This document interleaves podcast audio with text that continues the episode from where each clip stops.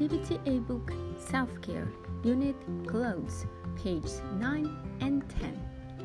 In the summer, I wear shorts on my legs, sunglasses on my face, cap on my head, flip flops on my feet, t shirt on my body. In the winter, I wear a coat on my body, gloves on my hands, boots on my feet, pants on my legs, beanie.